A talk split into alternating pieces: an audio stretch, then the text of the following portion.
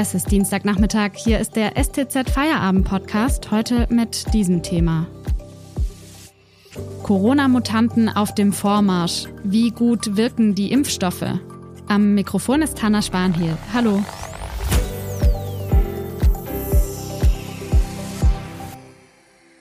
(135,2). Diese 7-Tage-Inzidenz hat das Robert-Koch-Institut am heutigen Dienstagmorgen gemeldet. Ähnlich hoch war die Zahl der Corona-Neuinfektionen zuletzt Mitte Januar. Fachleute sprechen deshalb davon, dass wir schon mitten in der dritten Welle sind. Dass die Ansteckungen momentan wieder so schnell steigen, führen Expertinnen und Experten vor allem darauf zurück, dass sich ansteckende Virusvarianten schnell ausbreiten. Und zwar nicht nur hier in Deutschland, sondern zum Beispiel auch in Brasilien. Wie gefährlich diese Virusvarianten aber sind und was die Impfstoffe gegen sie ausrichten können, das bespreche ich jetzt mit meinem Kollegen Werner Ludwig, Wissenschaftsredakteur der Stuttgarter Zeitung. Hallo Werner. Hallo. Werner, die Infektionszahlen hier in Deutschland steigen ja gerade wieder exponentiell. Welche Rolle spielt dabei denn die britische Virusvariante?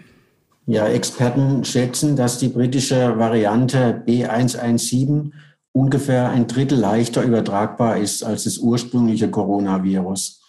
Und der Anteil dieser Variante dürfte in Deutschland mittlerweile bereits bei rund 90 Prozent der Neuinfektionen liegen. Und das führt eben dazu, dass aktuell zehn Infizierte zwischen 11 und 12 gesunden Menschen anstecken. Also der R-Wert liegt zwischen 1,1 und 1,2. Und wenn er über eins liegt, dann steigt ja die Zahl der Infizierten eben von Tag zu Tag weiter an. Und besonders in Familien hat man festgestellt, dass sich da äh, diese Variante auch sehr leicht verbreitet. Man kann also schon auch sagen, dass jetzt diese dritte Welle mit der britischen Variante zu tun hat. Ja, unbedingt. Also da gehen eigentlich fast alle Experten davon aus. Die Mutante ist ja auf jeden Fall ansteckender, aber weiß man denn inzwischen schon genaueres darüber, ob sie auch tödlicher ist? Also da gibt es äh, mittlerweile immer mehr Hinweise, dass das tatsächlich der Fall ist und dass es auch mehr äh, schwerere Verläufe geben kann. Also vorläufige Zahlen aus Großbritannien habe ich gesehen. Da war es zum Beispiel so, dass bei Männern zwischen 70 und 84 und bei Männern äh, ab 85 Jahren ein höheres Sterberisiko festgestellt wurde. Also bei den Hochbetagten jetzt über 85, da war es eben so, dass das Sterberisiko äh, statt 17 Prozent äh, der Infizierten äh, auf 22 Prozent stieg. Also 22 Prozent der Infizierten äh, starben in dieser Altersgruppe, statt vorher 17 Prozent. In den letzten Tagen sorgt ja vor allem auch die Situation in Brasilien immer wieder für Schlagzeilen. Da ist die Variante P1 unterwegs und die sorgt eben auch dafür, dass sich Menschen sogar schon zum zweiten Mal innerhalb von wenigen Monaten mit dem Coronavirus anstecken. Was ist denn da konkret das Problem? Die Variante P1 ist nicht nur leichter übertragbar als der ursprüngliche Typ, Sie hat sich offenbar auch so stark jetzt verändert schon, dass die Antikörper, die man jetzt aus einer bereits äh, überstandenen Infektion hat, äh, gegen diese Variante nur noch schlecht wirken. Und es war ja eigentlich so, dass äh, in Teilen Brasiliens hatte man schon eigentlich fast, war man schon nah an der Herdenimmunität dran, weil da schon 70 Prozent der Bevölkerung infiziert waren und damit immun sein müssten. Und es war eben nicht der Fall, wie man jetzt sieht. Und wenn man sich mal genauer anschaut, also von diesen erneuten Infektionen, da waren besonders viele Jüngere betroffen. Und dafür äh, habe ich gestern mit einem Virologen mal gesprochen, mit Friedemann Weber aus Gießen. Und der erklärt sich das eben so, dass bei jüngeren Menschen äh, der Verlauf ja generell recht milde ist der Krankheit. Und deshalb haben die jetzt aus ihrer Erstinfektion nur relativ wenig Antikörper gebildet.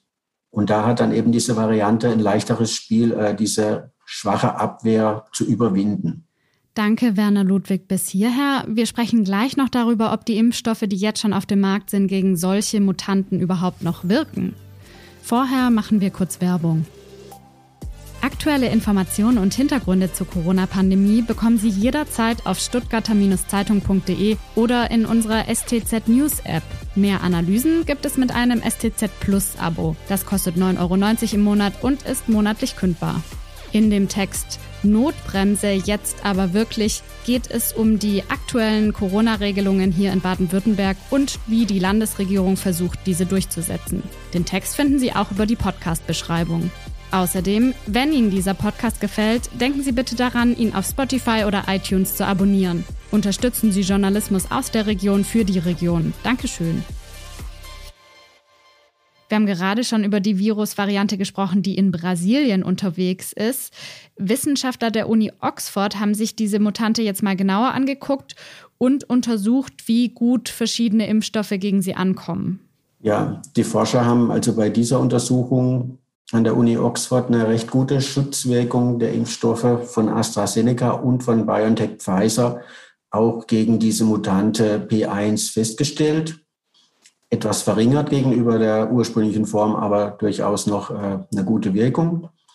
Und gegen die britische Variante, die B117, da wirken die bisherigen Impfstoffe ohnehin gut. Ein Problem gab es äh, bei der südafrikanischen Variante mit dem Impfstoff von AstraZeneca. Der hatte dann eine deutlich schlechtere Wirkung, wobei diese Studie äh, eine begrenzte Aussagekraft hat, weil da wurde eben die Schutzwirkung vor besonders vor schweren Krankheitsverläufen nicht untersucht. Und die ist ja gerade in der Praxis besonders wichtig, dass also Leute äh, nicht schwer krank werden und nicht ins Krankenhaus müssen. Kann es denn also theoretisch sein, dass solche Mutanten sich irgendwann auch hier in Deutschland stärker ausbreiten und die Impfungen dann eben vielleicht auch gar nichts mehr bringen, gar nicht mehr wirken? Also grundsätzlich ist ja so, dass eben in Deutschland äh, diese britische Variante jetzt äh, sehr stark dominiert. Diese ähm, brasilianische und südafrikanische, die sind also äh, im, ich im Bereich von 1 bis 2 Prozent bisher, wenn überhaupt, festgestellt worden. Also von daher haben wir es primär jetzt mal mit der britischen zu tun. Es kann sich natürlich verändern, wenn jetzt äh, die anderen wieder ein bisschen ansteigen würden, aber bisher hat man das nicht beobachtet. Wenn man sich jetzt die Impfungen anschaut, wie lange die halten, also da meint beispielsweise der äh, Friedemann Weber aus Gießen, der Virologe, dass der Schutz durch die derzeitigen Impfstoffe schon länger halten wird als zum Beispiel jetzt bei der Influenza, wo man ja jedes Jahr quasi ein Impfupdate braucht. Also der Friedemann Weber schätzt, äh, dass es reichen könnte, alle zwei Jahre mit einem Impfstoff zu impfen, der dann an neue Varianten angepasst wurde. Äh, Generell kann man sagen, wenn sich die Viren weiter verändern, bedeutet es nicht, dass die bisherigen Impfstoffe gar nicht mehr wirken. Also das kann, ist eben ein gradueller Unterschied. Die lassen vielleicht ein bisschen nach. Und man geht auch davon aus, dass so eine gewisse Grundimmunität äh, noch zurückbleibt nach so einer Impfung. Und wenn da jetzt eine Mutante kommt, dass das Immunsystem nicht völlig unvorbereitet ist. Aber Updates werden eben in bestimmten Zeitraumen vermutlich nötig sein. Eine andere Gefahr sehen Wissenschaftlerinnen und Wissenschaftler ja in sogenannten Fluchtmutationen. Kannst du mal kurz erklären, was es damit eigentlich auf sich hat und ob wir uns da Sorgen machen müssen? Also bei den Fluchtmutationen, da ist ja eben auch äh, Brasilien ein Beispiel dafür. Da geht man nämlich davon aus, dass genau äh, dieser Mechanismus dort gewirkt hat. Also da ist es eben so, dass eine relativ schwache Immunabwehr, wie vorhin gesagt, auf sehr hohe Infektionszahlen, also einen sehr hohen Infektionsdruck stößt.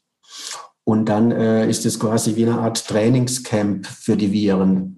Die haben dann also gute Chancen, da neue Varianten auszuprobieren, wenn eben die Immunabwehr nicht so stark ist. Das ist eine Möglichkeit, wie die entstehen können. Also die sind ja dann eben Mutationen, die es dem Virus erlauben, die Immunabwehr ähm, zu überwinden, weil sie sich so verändert haben, dass sie nicht mehr so leicht erkannt werden vom Immunsystem. Und äh, ähnlich kann man sich natürlich auch vorstellen, dass äh, im Zusammenhang mit Impfungen, wenn also sehr viele Leute geimpft sind, dann äh, hätte das Virus natürlich, äh, wenn es eine Variante entwickelt, die diesen Impfschutz überwinden kann, die würde sich dann stark vermehren und es wäre dann auch eine Fluchtmutation. Und die Experten sagen, dass also bei Impfungen bei, äh, durch Impfung der Bevölkerung das nicht auszuschließen ist, dass da ein paar mehr Mutationen entstehen. Aber sie sagen auch, dass in der Summe natürlich viel äh, mehr Mutationen entstehen, wenn man nicht impft und dann risikohohe Infektionszahlen hat. weil jedes Mal, wenn es das Virus vermehrt, äh, kann eben eine Mutation entstehen. Und je mehr Leute infiziert sind, umso mehr Vermehrungsschritte gibt es eben auch. Und damit steigt eben auch die Zahl der Mutationen. Und da könnten eben auch dann gefährlichere dabei sein. Vielen Dank, Werner, für diese Einschätzungen. Werner Ludwig ist Redakteur im Wissensteam der Stuttgarter Zeitung. Den Podcast hören Sie morgen wieder, wenn Sie mögen. Ihnen jetzt einen schönen Feierabend. Tschüss und machen Sie es gut.